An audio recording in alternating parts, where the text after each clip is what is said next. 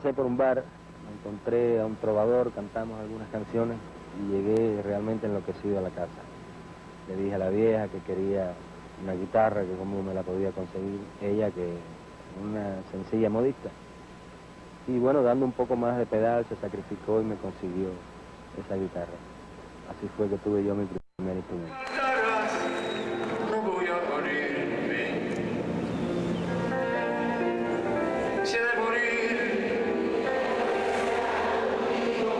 Se apagó una de las voces más representativas de la nueva trova. El compositor y cantante cubano Pablo Milanés falleció en Madrid, ciudad en donde residía desde finales del 2017 para recibir un tratamiento médico. Más de seis décadas dedicó a la música, desde los 11 años estudió piano en el Conservatorio Municipal. En 1968, el año convulso, el año en que los jóvenes tomaban las plazas en todo el mundo, por primera vez dio un concierto con su compatriota Silvio Rodríguez. Era el nacimiento de la nueva trova cubana, combinación de ritmos populares y consignas políticas acordes con el movimiento de izquierda de ese tiempo. Pero Pablo no solo era músico, era un poeta. Sus letras las interpretaron los grandes de su generación como Joan Manuel Serrat, Armando Manzanero, Mercedes Sosa. A sabiendas de su estado de salud crítico, Pablo regresó en 2019 a La Habana, donde ofreció un concierto gratuito. Retornó para despedirse así. soy Caribe, pisar tierra porque me A punto de cumplir 80 años, Pablo Milanés partió queda el eco del breve espacio, Yolanda y Para Vivir, como muestra de lo más sonado entre más de 400 composiciones. Si me faltaras, no voy a morirme. Si he de morir,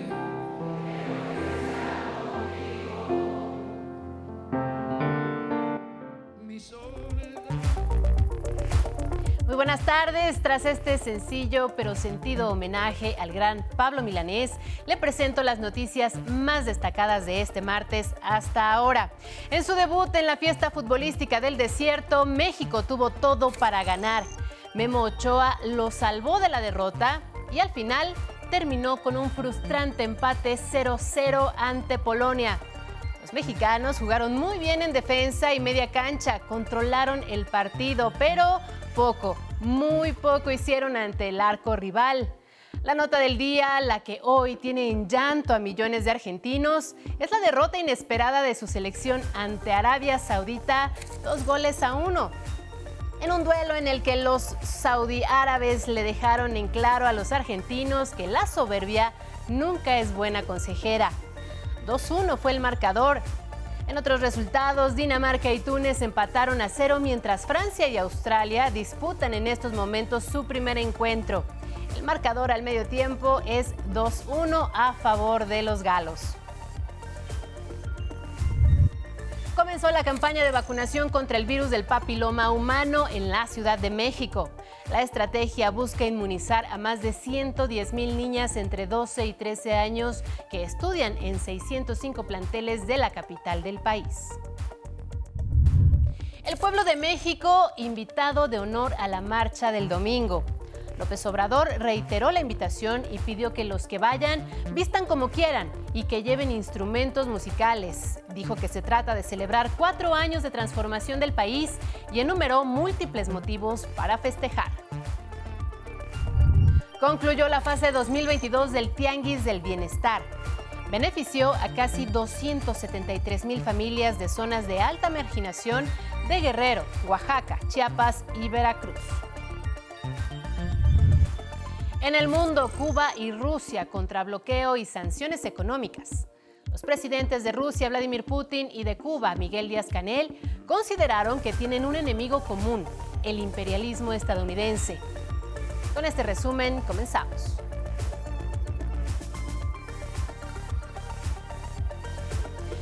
Buenas tardes, bienvenido a este espacio informativo, también a quienes nos sintonizan en el 95.7 de FM, la frecuencia de radio del Instituto Politécnico Nacional. Adriana Rodríguez en la interpretación en lengua de señas mexicana, muchas gracias Adriana. Síganos en Facebook, Twitter, en Instagram y también en nuestra página de 11 Noticias. Ahí comparta todas sus opiniones y comentarios con el hashtag 11 Noticias.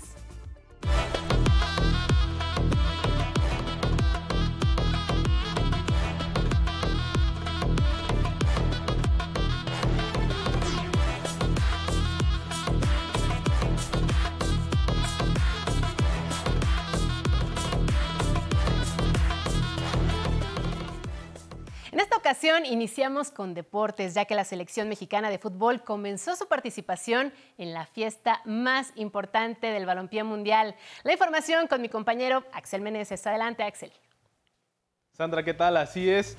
Y es que en el estadio 974, en el 974, México 0, Polonia 0. Y ahí, otra vez, Guillermo Ochoa se vistió de héroe en punto de las 10 de la mañana de México y 19 horas de Qatar. Después de una cuenta regresiva, se escuchó el silbatazo inicial de nuestro debut en tierras mundialistas. Millones de mexicanos en cuerpo y alma nos unimos para apoyar a nuestra selección durante 90 minutos. Aunque el inicio del encuentro estuvo cerrado en medio campo y el juego físico de los polacos complicó a los mexicanos, Conforme avanzaban los minutos, el Tri se adueñaba del partido. Alexis Vega y el Chucky Lozano fueron los dos mejores jugadores quienes más buscaron el balón para marcar el gol de los nuestros. Pero el invitado especial no llegó al estadio 974. Lo que sí hubo fue un héroe que evitó la derrota. Don Francisco Guillermo Ochoa. Al minuto 56 el árbitro, después de revisar el bar, marcó el penal contra México.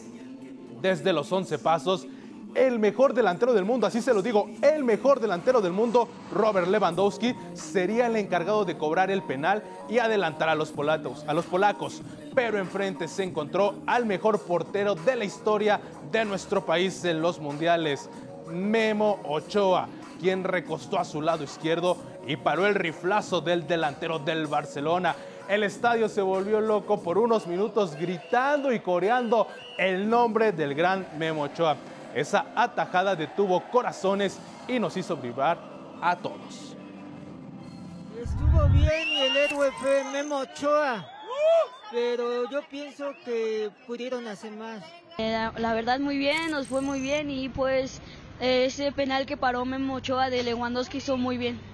La verdad yo pensé, bueno, tenía mis, expectativas porque pensé que iban a perder por como se habían ido los partidos, pero sí se la rifaron ahorita. No, pues la verdad muy bueno. Eh, criticábamos mucho a los mexicanos en sus partidos de preparación, pero creo que hoy dieron un buen partido. Y es que sí, Ochoa le dio vida a la selección y después de ese portentoso atajada, el Tri volvió a sus mejores minutos con el apoyo de más de 35 mil aficionados que se encontraban en el estadio 974. Pero el arquero polaco también con brillante actuación evitó al menos tres veces el gol mexicano. Tras más de 97 minutos con el agregado, el partido terminó 0 a 0 en el debut del Tri, que aunque hizo un gran partido, no pudo llevarse la victoria que sin duda se la merecía. Al término del encuentro, los memes, mensajes de amor y agradecimiento no se hicieron esperar. Imágenes del portero americanista en lugar del ángel de la independencia, vestido como santo, incluso en la silla presidencial, como vemos en las imágenes, y también al lado de Messi y Cristiano Ronaldo, inundaron las redes sociales. Hoy Memo Ochoa le da su primer punto a la selección mexicana en su debut de Qatar. El presidente López Obrador felicitó a la selección mexicana por lograr el empate. En Twitter escribió, la diferencia del partido obviamente se llama Memo Ochoa. Y ahora vamos hasta el Monumento a la Revolución aquí en la Ciudad de México para conocer de viva voz cómo sufrió y se alegró la afición mexicana en el primer partido de la selección. Vianey Zárate, platícanos los detalles, cómo se vivió este partido. Muy buenas tardes. Así es, te saludo desde el Monumento a la Revolución, donde esta mañana, pues miles de aficionados se dieron cita para disputar el debut de la selección mexicana en esta justa mundialista. Un ambiente de fiesta, un ambiente de alegría el que se vivió, pero también de nerviosismo. Como podemos ver en las imágenes, la gente estaba nerviosa por este debut donde México, pues lamentablemente no pudo conseguir esa victoria, pero eso sí, el héroe fue Memo Ochoa y la gente lo ovacionó en todo momento después de esa tajada de penal a Robert Lewandowski. ¿Qué te parece si escuchamos alguna de las palabras de, de los aficionados? Me hubiera gustado que me dieran gol, pero la verdad que fue un, un partido muy duro y se pudo haber gracias a Memo Ochoa que, no, que paró el penal decisivo. Estuvo bien y el héroe fue Memo Ochoa, pero yo pienso que pudieron hacer más. Pues ya comenzó el camino de México en esta justa mundialista en busca del quinto partido. Me despido con las imágenes de mis compañeros David Ramírez y Eduardo Zamudio. Regreso contigo al estudio. Muchas gracias, Vianey. Y en otra parte de la ciudad está mi compañero Samuel Estrada. Buenas tardes, Samuel. Adelante con tu reporte. ¿Cómo se vivió este partido en Iztapalapa? Cuéntanos.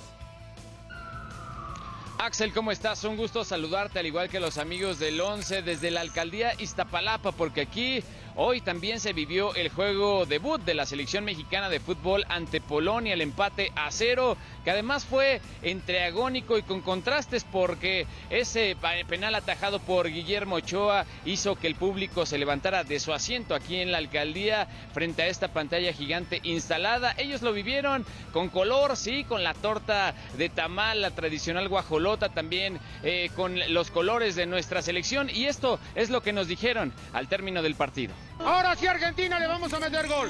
Hoy tuvimos un Ochoa que nos salvó y que nos hizo ser más grandes también. Pues es eso, esperar tantos años. Pues hay que echarle muchas ganas para apoyar a México. Fue muy emocionante pasar esta experiencia. Es este mi bebé tiene un año y hoy estamos aquí festejando y pues le puse su camiseta. Nos venimos y no podía faltar el, el típico este sombrero charro que nos representan. Ahí las palabras de emoción con todo y, atuendos de los aficionados mexicanos que se dieron cita aquí al oriente de la capital del país. Por supuesto, México se prepara ahora para enfrentar a Argentina y nosotros estaremos visitando algunos otros lugares de esta Ciudad de México. Regreso contigo al estudio. Muy buenas tardes. Gracias Samuel, sin duda Memo Ochoa nos hizo vibrar. Ahora vamos a uno de los resultados más sorpresivos en la historia de los mundiales. Nuestro grupo, el C, fue inaugurado esta mañana con el partido de Argentina ante Arabia Saudita. La albiceleste favorita, no solo para calificar en primero de grupo, sino para ser campeona, quería levantarse con la victoria ante un rival débil en el papel. Con todas sus estrellas comandadas por el mejor jugador de los últimos años, Lionel Messi, Argentina saltó confiada al campo para su debut y solo bastaron 10 minutos para que de la pierna de Lionel Messi los argentinos anotaran el primero de la tarde y el partido ya pintaba para goleada. Messi concretó gol de nuevo, pero fue anulado por fuera de juego. Lautaro Martínez repitió la dosis, anotaría dos goles más, pero también serían invalidados ante la estrategia de fuera de lugar de los árabes. En el complemento solo le bastaron, escuche, cinco minutos al equipo árabe para anotar los dos goles con los que sorprendió a los albicelestes y al resto del mundo. Arabia Saudita controló el segundo tiempo. Su portero y la defensiva jugaron el partido de su vida. Y tras más de 90 minutos, una victoria que sorprendió a propios y extraños, el mejor resultado de su historia en una justa mundialista y sus primeros tres puntos del campeonato. El gobierno saudí árabe ya declaró este miércoles como festivo nacional y cómo no después de este resultado. Y en este día lleno de emociones en la actividad futbolística del grupo D, Dinamarca empató a cero ante Túnez y en estos momentos el actual campeón Francia se mide ante Australia y el marcador es de 2-1 en favor de los franceses aunque comenzaron perdiendo. Y después del primer día de actividades, ¿cómo queda nuestro grupo? Escúchelo bien, Arabia Saudita es primero del grupo C con tres puntos tras su sorpresiva e histórica victoria sobre Argentina y además con un gol a favor. Polonia segundo con un punto, el Tri es tercero también con un punto y Argentina, créalo o no, ocupa el último lugar del grupo con cero puntos y dos y un gol en contra. ¿Cuáles son los siguientes partidos de este grupo? El sábado el Tri enfrentará a Argentina, obligado a ganar sí o sí si quiere mantener la aspiración de avanzar a la siguiente ronda. El partido será a la una de la tarde, tiempo del centro de México. Antes de eso, la sorpresiva selección de Arabia Saudita, que ahora es un fenómeno, se medirá ante Polonia a las 7 de la mañana. Y Sandra, sin duda hoy Memo Ochoa nos hizo vibrar y nos impulsó a millones de mexicanos a continuar soñando por ese quinto partido. Y Arabia Saudita nos demostró que nadie es un rival pequeño y que no será el equipo fácil de vencer que todos pensaban.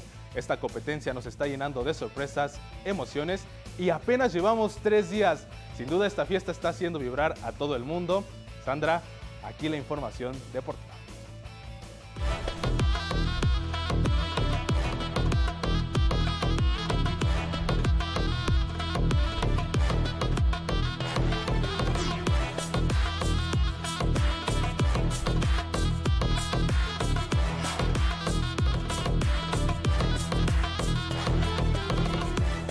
Así es, Axel Meneses, muchísimas gracias. Vamos a continuar muy pendientes de lo que ocurra en esta fiesta del desierto. Y demos un giro informativo porque hoy comenzó la campaña nacional de vacunación contra el virus del papiloma humano aquí en la Ciudad de México.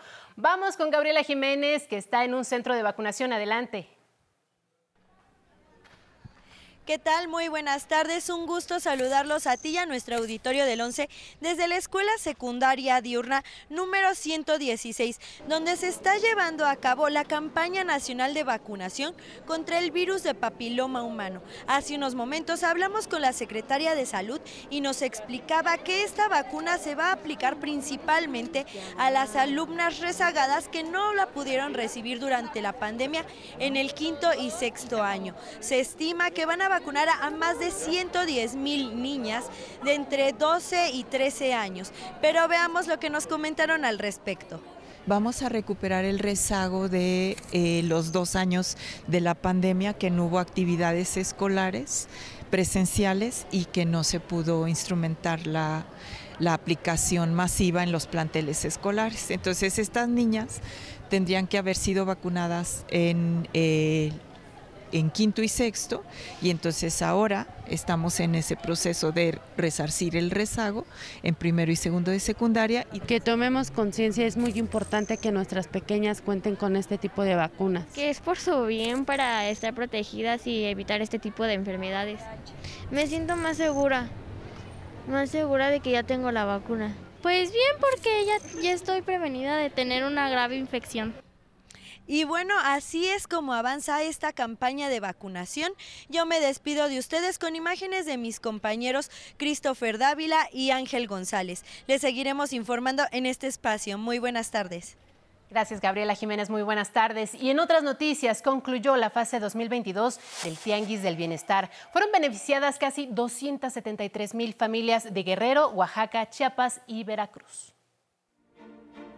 El Tianguis del Bienestar ha mejorado las condiciones y calidad de vida de casi 273 mil familias de zonas marginadas de Guerrero, Oaxaca, Chiapas y Veracruz que históricamente habían sido olvidadas. Ahora su condición está cambiando y ya recibieron de forma gratuita más de 7.7 millones de bienes de primera necesidad se trata de artículos nuevos que fueron incautados o decomisados a la delincuencia organizada como enseres domésticos, utensilios, ropa, calzado, juguetes y herramientas para el hogar, entre otros. Se llevan 3.161 eh, comunidades eh, de los cuatro estados, Guerrero, Veracruz, Chiapas y Oaxaca, eh, y 7.700 7.735.039 bienes entregados a las familias de manera eh, gratuita y nuevos, todos son nuevos. En Oaxaca se benefició a más de 1.100 poblaciones de 40 municipios prioritarios afectados en mayo pasado por el huracán Ágata.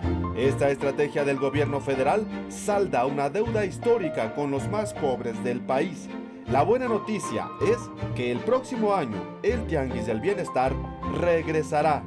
En 2023 continuaremos con estos esfuerzos en beneficio de las personas de las zonas más alejadas del país porque Por el bien de todos, primero los pobres.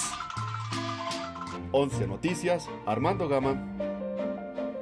En más información del país, mueren cuatro migrantes en Chiapas al naufragar la lancha en la que viajaban. En Chiapas, naufragaron al menos 30 migrantes provenientes de Ecuador y Cuba.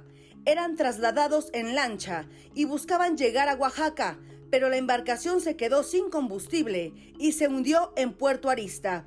Al menos cuatro fallecieron. Hay siete desaparecidos, entre ellos cinco niños. Baja California se estremeció esta mañana debido a un sismo de magnitud 6.2. El epicentro fue ubicado cerca de las playas de Vicente Guerrero. Al momento no hay registro de daños. En Veracruz fue asesinado el reportero y locutor Pedro Pablo Cumul. Fue atacado a balazos mientras conducía un taxi, oficio al que también se dedicaba. El auto impactó en un poste tras recibir el conductor varios impactos de bala. Los agresores se dieron a la fuga. Ahí mismo en Veracruz, en medio de una boda, un auto impactó contra las mesas de la fiesta que se realizaba en plena calle. Dos mujeres tuvieron que ser llevadas al hospital por crisis nerviosa. Fueron detenidos el conductor y su copiloto, quienes se encontraban en aparente estado de ebriedad. En el Estado de México, manifestantes bloquearon un tramo de la Avenida Central a la altura de Musquis, Ecatepec. Exigen la liberación de tres jóvenes acusados de robar un vehículo. Y en Nuevo León, el municipio de Galeana se pintó de blanco por la primera nevada del año. La acumulación de nieve alcanzó los 9 centímetros de grosor y la temperatura descendió hasta los 4 grados bajo cero. El fenómeno sucedió un mes antes de lo previsto. 11 Noticias. En más de la mañanera, el presidente López Obrador convocó nuevamente a la población mexicana a marchar el próximo domingo para celebrar cuatro años de la transformación. Todo el pueblo de México es el invitado especial a la marcha del próximo domingo para celebrar cuatro años de la transformación del país, destacó el presidente López Obrador. Desde Palacio Nacional reiteró la invitación a las y los mexicanos a movilizarse del Ángel al Zócalo capitalino. Todo el pueblo está invitado especial, todo el pueblo, solo nos reservamos el derecho de admisión para provocadores y violentos. Para despejar dudas, enumeró 16 motivos por los que hay que marchar. La marcha es para celebrar de que ya no domina en México la oligarquía. La marcha es para celebrar de que no se permite la corrupción. La marcha es para celebrar de que ahora sí pagan impuestos los potentados que antes no pagaban. La marcha es para celebrar de que tenemos finanzas públicas sanas. Pero también es, resaltó, por los avances en materia económica, apoyo a los más pobres con los programas sociales, aumento al salario mínimo, combate a la violencia, al clasismo y discriminación, entre otras razones. Y vamos a celebrar de que vamos avanzando en la transformación del país y que lo estamos haciendo sin violencia, de manera pacífica y que es por el bien de todos, de todos, porque si hay justicia, hay paz, hay tranquilidad. A quienes ya tienen decidido asistir, el presidente les dio algunas recomendaciones. Que todo el que quiera asistir vaya vestido del color que sea, con zapatos, zapatillas, guaraches, que lleve, eso sí, su gorra, su sombrero, porque va a haber sol. Ay, que si tiene guitarra, lleve la guitarra o el acordeón. Y los que tengan una batucada, que, que vayan también, que participen. Y las bandas, y marimba, y que quede claro, dijo el presidente, la movilización no es por la reforma al INE. La reforma ya está planteada, señaló. Estoy a punto de enviar la iniciativa de reforma legal, pero eso ya eh, lo van a atender en el Poder legislativo. 11 Noticias, Armando Gama. Vamos a ver ahora el, el estado del tiempo para las próximas horas.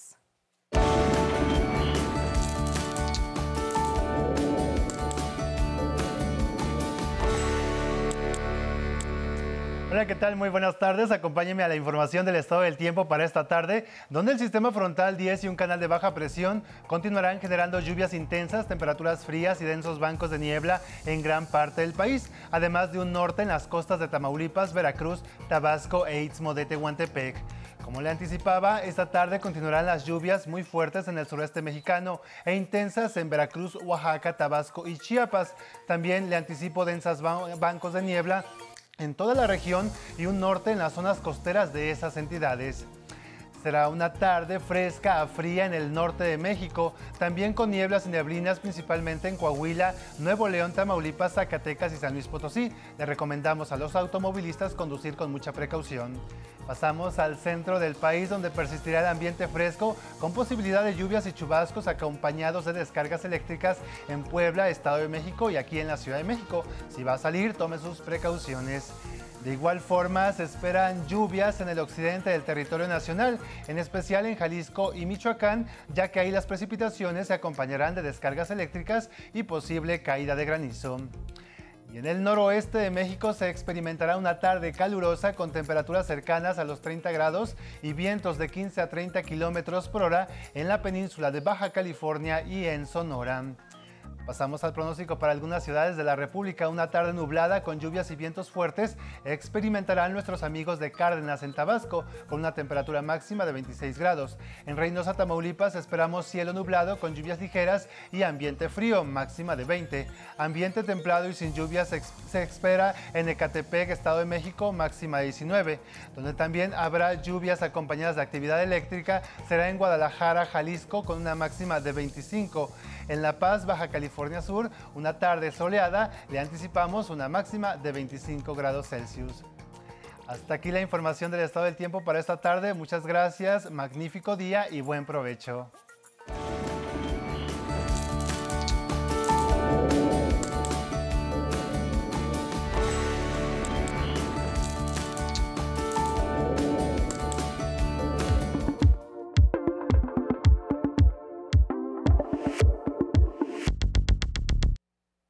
El contexto internacional, el presidente de Perú, Pedro Castillo, agradeció la solidaridad del mandatario mexicano Andrés Manuel López Obrador por su apoyo al no poder viajar a nuestro país para participar en la cumbre de la Alianza del Pacífico que se realizaría el 25 de noviembre. En la mañanera, López Obrador confirmó la cancelación de la cumbre debido a la ausencia de Castillo, quien recibiría la presidencia pro tempore de este mecanismo de integración regional. Este relevo no será posible porque el Congreso derechista peruano rechazó el permiso a Castillo para salir del país. En Moscú, los presidentes de Rusia, Vladimir Putin, y de Cuba, Miguel Díaz Canel, consideraron que tienen un enemigo común, el imperialismo estadounidense. En una reunión realizada en Moscú, descalificaron el bloqueo que mantiene Washington contra Cuba y las recientes sanciones contra Rusia por la invasión a Ucrania. En la cultura continúan los homenajes a Pablo Milanés. Esta mañana su música se escuchó en Palacio Nacional. Cuando me veo y toco yo, Juan sin nada no más ayer. Y hoy Juan con todo. El presidente López Obrador lamentó su muerte y se solidarizó con familiares y amigos. Muchos nos beneficiamos con su música y es eh, una pérdida muy lamentable para el mundo de, de la música, para la trova, toda una época, la de Pablo, Pablito como lo conocían. Hasta aquí la información, gracias por acompañarnos. Lo voy a dejar antes con imágenes de los festejos de ciudadanos saudiárabes tras el histórico triunfo de su selección sobre Argentina en la fiesta futbolística. Esas son las imágenes, disfrútelas, tenga muy buenas tardes y siga con nosotros en la señal del 11.